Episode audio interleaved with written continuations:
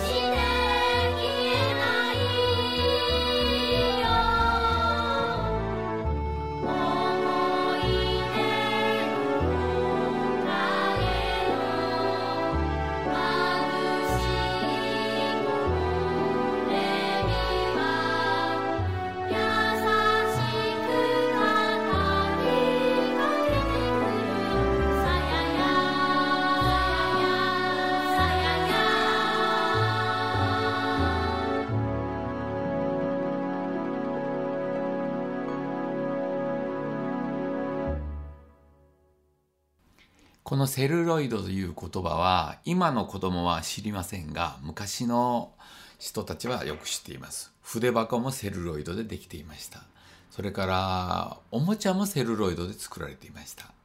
実はこのセルロイドというのはクスノキの木のから取れるんですね。えー、青い目をしたお人形の歌でアメリカ生まれのセルロイドという言葉がありますね。ここにも出てきます。えー、実はこれはお人形を交換するお話なんですけど、日本のミス香川とアメリカのマナママジュリーという、えー、人形を交換したんですけどね。実はこの2つの人形残っているんです。ミス香川はアメリカで戦時中も博物館で飾られそしてジュリーは戦争中ですからアメリカのものを持ってるだけで非難されるんですけどこれは友情の人形だということで守った方がいるんですね。この、えー、素晴らしい心の交流を描いたのはこの作品なんです。このミュージカルで子供に一番人気のある曲があるんです心霊写真の単語楽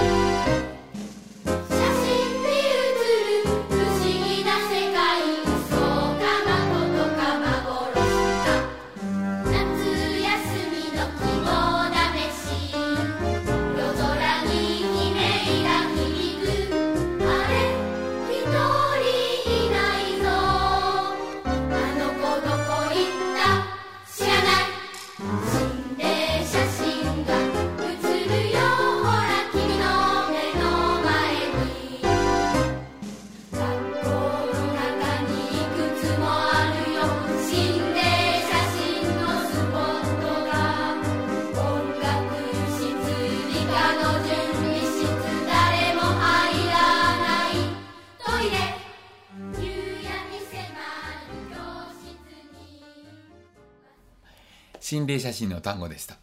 これは音楽的にはピアソラみたいな単語を作ろうと思ってね作ったものなんですけどね、まあ、この歌がどういう場面に出るかまた確認してください。えこのミュージカルで私の目指したのはこの激動の時代を劇的に表すためにはどういうふうにすればいいのかというのを考えました、まあ、そこで、えー青い実の人形の歌とそれから嬉しいひな祭りそしてセルロイドの木の下でこういうものを、えー一つにしてどんな音楽のが作れるのかなというのをチャレンジしました。